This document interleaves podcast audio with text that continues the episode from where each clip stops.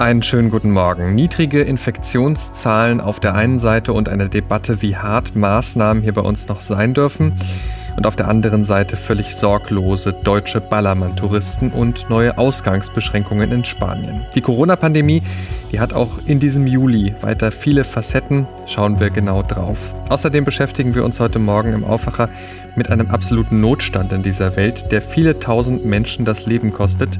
Jeden Tag der Hunger Heute ist Montag, der 13. Juli 2020. Ich bin Henning Bulka. Herzlich willkommen in dieser neuen Woche. Der Rheinische Post Aufwacher. Der Nachrichtenpodcast am Morgen. Ich hoffe, ihr hattet ein schönes Wochenende. Das Wetter, das war ja echt ganz schön. Gestern war es in der Sonne sogar mal wieder richtig warm. Wettertechnisch startet die neue Woche auch ganz schön. Heute trocken und sonnig, zwischen 24 und 27 Grad maximal in Nordrhein-Westfalen, meldet der Deutsche Wetterdienst.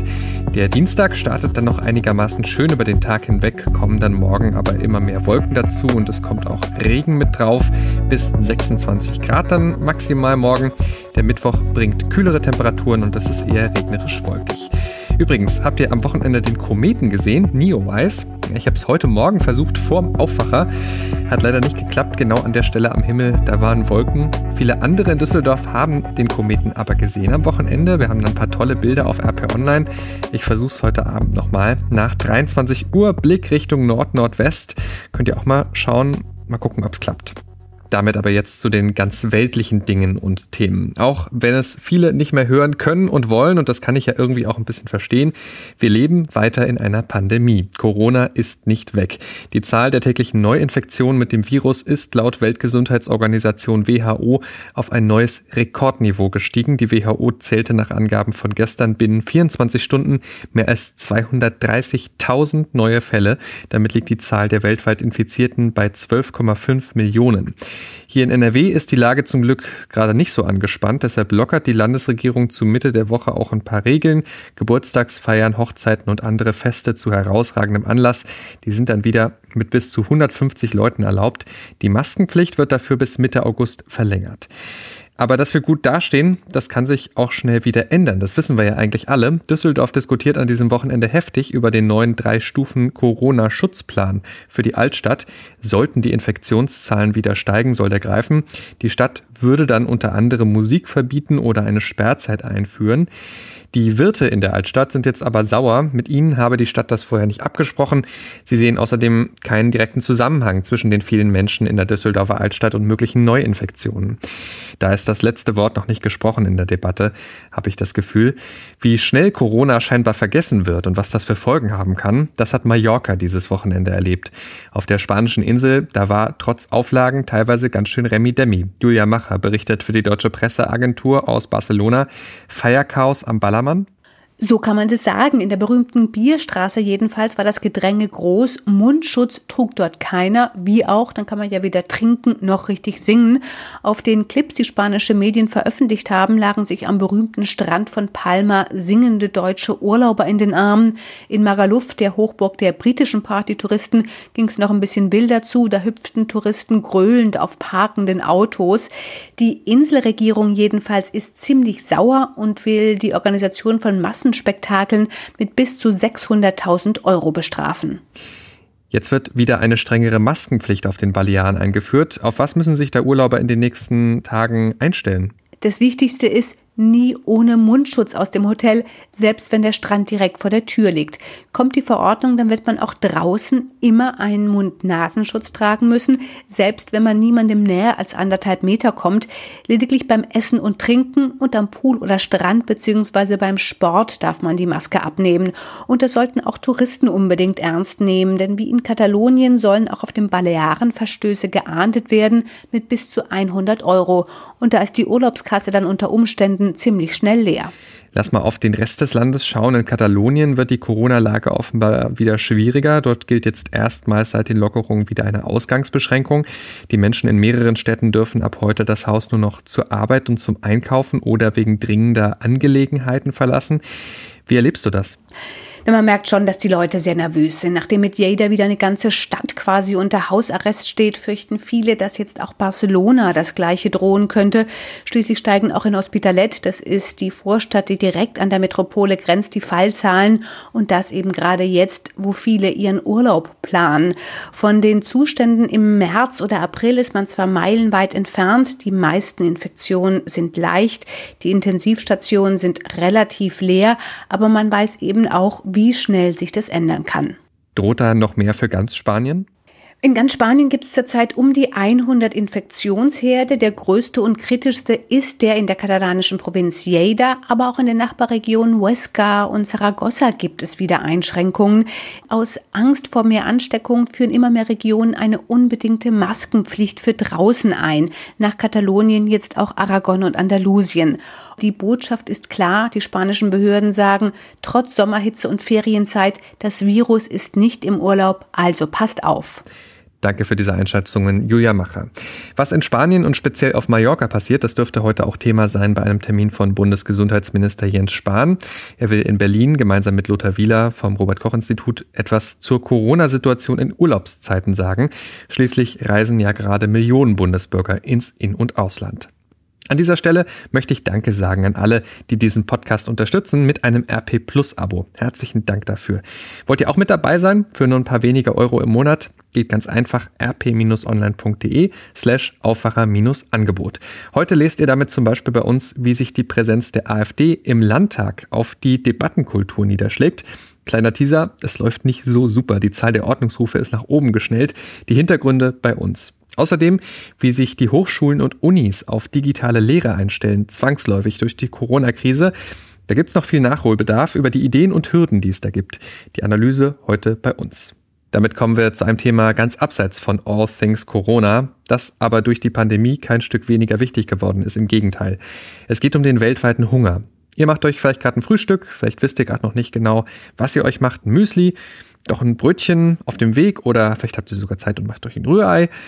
Ja, mehr als eine Milliarde Menschen weltweit haben es längst nicht so gut. Sie hungern. Eine Milliarde Menschen, riesig große Zahl, Täglich sterben Tausende an den Folgen von Unterernährung. Die Ursachen des Hungers sind vielfältig, vor allem Armut, aber auch Klimabedingungen und Umweltzerstörung führen zu Hunger. Heute wird der Jahresbericht zur Welternährung 2020 vorgestellt, unter anderem von der UN-Agrarorganisation FAO, dem Kinderhilfswerk UNICEF und der Weltgesundheitsorganisation. Ralf Krüger ist Afrika-Korrespondent für die Deutsche Presseagentur, er berichtet aus Johannesburg in Südafrika. Ralf, wenn man an hungernde Menschen denkt, dann ja, denkt man es häufig zuerst an Afrika. Und tatsächlich haben ja vor kurzem Experten vor einer schlimmen Hungersnot im Osten Afrikas gewarnt. Wie ist dort die Situation? Viele dieser Warnungen stammen noch aus der Zeit vor dem Corona-Lockdown und die Situation hat sich seitdem nicht verbessert. Im Gegenteil, es ist sogar noch schlimmer geworden. Die Corona-Pandemie verstärkt die Auswirkungen von Klimawandel und Kriegen als größtem Hungertreiber. Betroffen ist aber nicht nur der Osten Afrikas. Im südafrikanischen Simbabwe etwa nagen die Menschen buchstäblich am Hungertuch. Dort hat die Politik die Negativfolgen von Naturkatastrophen nur noch verstärkt. Wie überleben denn die Menschen in den betroffenen Ländern? Ja, Afrika kennt viele Überlebenskünstler. Den Menschen bleibt auch kaum etwas anderes übrig. Das gilt gerade auch in Zeiten von Covid-19, wo viele Jobs wegfallen und die Menschen hungern. In den Städten erfinden sich viele neu als selbsternannte Parkwächter, als Artisten an Ampelkreuzungen oder auch als Dienstleister, die gegen Geld in Warteschlangen ausharren.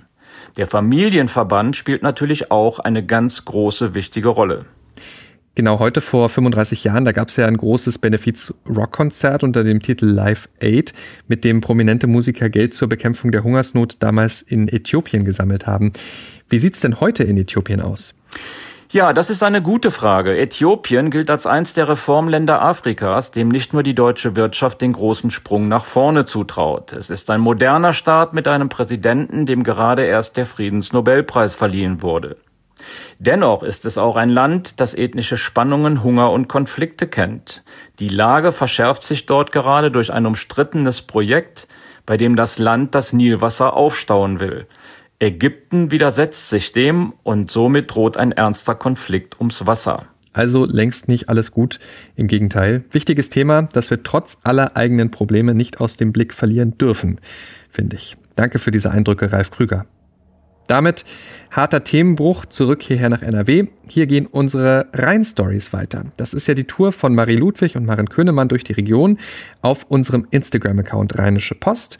Lohnt sich auf jeden Fall, dass ihr da mal reinschaut, denn es sind echt tolle Geschichten, die die beiden da erleben, ja, und auch Orte, äh, die man da entdeckt äh, in NRW die man vorher vielleicht noch so nicht so kannte. Vergangene Woche waren die beiden in der Region Mönchengladbach unterwegs mit ihrem Elektrobully und ein Thema, das den beiden wichtig ist bei dieser Reise. Sie wollen nicht nur zeigen, dass unsere Region schön ist zum Urlaub machen, sondern auch, was äh, es für tolle nachhaltige Projekte hier gibt. Menschen, die die Welt ein bisschen besser machen wollen. Ein Beispiel, die Gründer des Insekten-Food-Startups End Organics in Erkelenz, die Marie und Maren getroffen haben, haben sie mir erzählt im Rhein Stories Podcast. Also die beiden, man muss wissen, ähm, Erkelenz, das liegt halt auch direkt beim Tagebau und die beiden ähm, haben einfach ein sehr großes Bewusstsein, was so ähm, Klimaschutz und Nachhaltigkeit anbetrifft, einfach dadurch, dass sie dort aufgewachsen sind. Aber sie haben beide gesagt, ähm, es bringt halt nicht nur jetzt am Hambacher Forst ähm, demonstrieren zu gehen, sondern wir wollen wirklich etwas bewegen und wir wollen etwas verändern und wir wollen ins Machen kommen. Ich glaube, das ist das wichtigste Super Thema unserer ja. Generation und jetzt der nächsten Zeit. Und wir müssen schauen, was wir machen. Und wir sind halt Fans davon, konstruktiv irgendwas selbst zu tun. Demonstrieren ist zwar auch wertvoll, um quasi aufmerksam zu machen, aber da muss es auch Leute geben, die was verändern.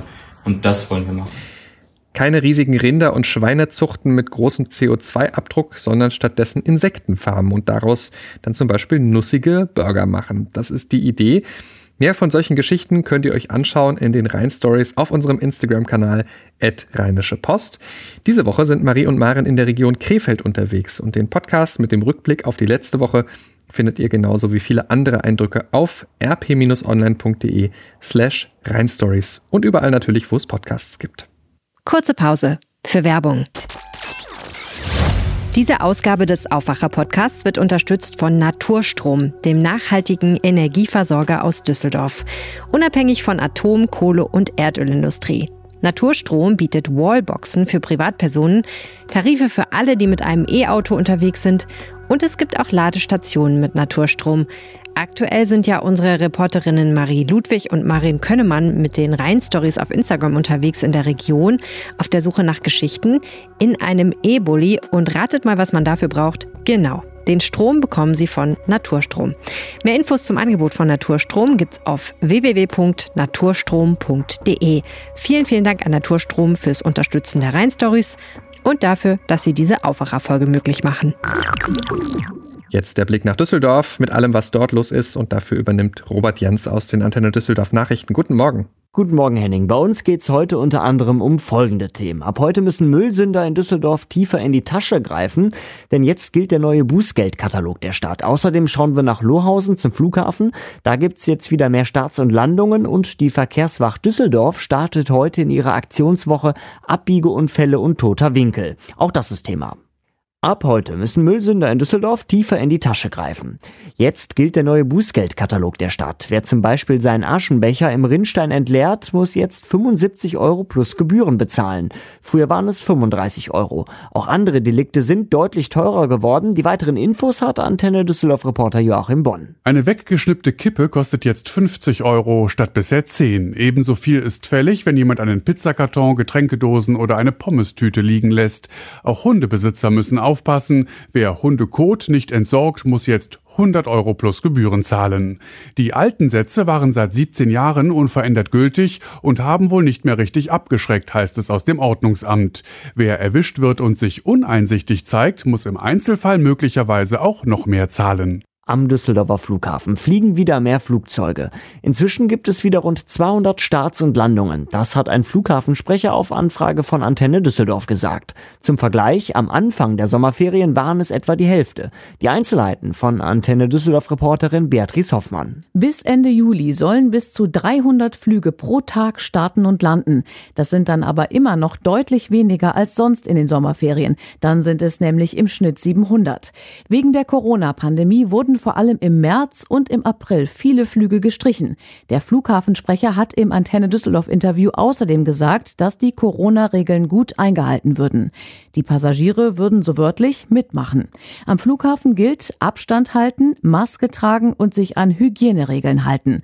Dafür sollte man mehr Zeit einplanen. Immer wieder kommt es im Straßenverkehr zu Unfällen, bei denen Radfahrer oder Fußgänger verletzt werden, weil sie im toten Winkel übersehen wurden. Darum startet bei der Verkehrswacht heute die Aktionswoche Abbiegeunfälle und toter Winkel. Simon Höhner, der Leiter der Verkehrswacht Düsseldorf, appelliert an alle Autofahrer, beim Abbiegen nicht den Schulterblick zu vergessen. Weiter sagt er, die ganze Verantwortung liegt natürlich bei beiden, aber der stärkere Verkehrsteilnehmer, in dem Fall der Pkw-Fahrer, hat natürlich die höhere Verantwortung. Aber das bedeutet natürlich nicht, dass sich Radfahrer gegen die Regeln sollten. Also auch Radfahrer haben natürlich eine Pflicht und äh, müssen entsprechend auch dafür Sorge tragen, dass sie sicher durch den Verkehr kommen. Um Autofahrer für das Thema zu sensibilisieren, stehen in dieser Woche Verkehrskadetten an verschiedenen Kreuzungen und halten Banner hoch. Soweit der Überblick aus Düsseldorf. Mehr Nachrichten gibt's auch immer um halb bei uns im Radio und auf antennedüsseldorf.de. Dankeschön, Robert Jans. Schauen wir jetzt noch auf die Themen und Termine, die heute Morgen wichtig sind oder die heute noch wichtig werden. Ein 31-jähriger offenbar Krimineller beschäftigt die Polizei in Baden-Württemberg. Der Mann war gestern in Oppenau im Schwarzwald kontrolliert worden von der Polizei, verhielt sich erst kooperativ. Laut Polizei bedrohte er die Beamten dann aber massiv mit einer Schusswaffe und nahm den vier Polizisten schließlich alle vier Pistolen ab. Dann verschwand er im Wald. Seitdem wird er mit einem Großaufgebot gesucht. Was dahinter steckt, ist noch unklar. Die Polizei geht aber davon aus, dass der Mann in einer psychischen Ausnahmesituation sein könnte. Sie rief die Menschen rund um Oppenau dazu auf, zu Hause zu bleiben. Wie kommt die EU aus der wirtschaftlichen Krise durch Corona? Wie soll ein Wiederaufbauplan aussehen? Darum gibt es Streit in Europa. Wenige Tage vor dem Sondergipfel der EU dazu sucht Kanzlerin Angela Merkel heute das Gespräch. Am Nachmittag trifft sie sich mit dem italienischen Premier Giuseppe Conte in Meseberg nördlich von Berlin im Gästehaus der Bundesregierung. Italien ist auch wirtschaftlich besonders angeschlagen durch die Krise. Die Außenminister der EU-Staaten treffen sich heute zum ersten Mal seit Ausbruch der Pandemie wieder persönlich in Brüssel. Thema der Beratungen sind die Konflikte mit der Türkei und eine mögliche Reaktion der Europäischen Union auf das chinesische Sicherheitsgesetz für Hongkong. Wer wird der nächste polnische Präsident? Das steht noch nicht final fest. In der zweiten Runde der Präsidentschaftswahl in Polen, da liegt der nationalkonservative Amtsinhaber Andrzej Duda laut Prognosen von heute Morgen zwar vor seinem liberaleren Herausforderer Rafał Trzaskowski, aber nur um zwei Prozentpunkte mit 51 Prozent. Ein Sieger steht deshalb noch nicht fest. Das offizielle Endergebnis wird wohl frühestens heute Abend vorliegen. Das war der Rheinische Post Aufwacher vom 13. Juli 2020. Heute Nachmittag gibt es dann unser Update zur Nachrichtenlage hier im Podcast-Feed des Aufwacher. Wollt ihr uns etwas sagen? Dann schreibt mir gern eine E-Mail an aufwacher.rp-online.de und auf Twitter bin ich at San Pietro. Habt jetzt einen guten Montag. Ich bin Henning Bulka. Bis bald. Ciao, ciao. Mehr bei uns im Netz www.rp-online.de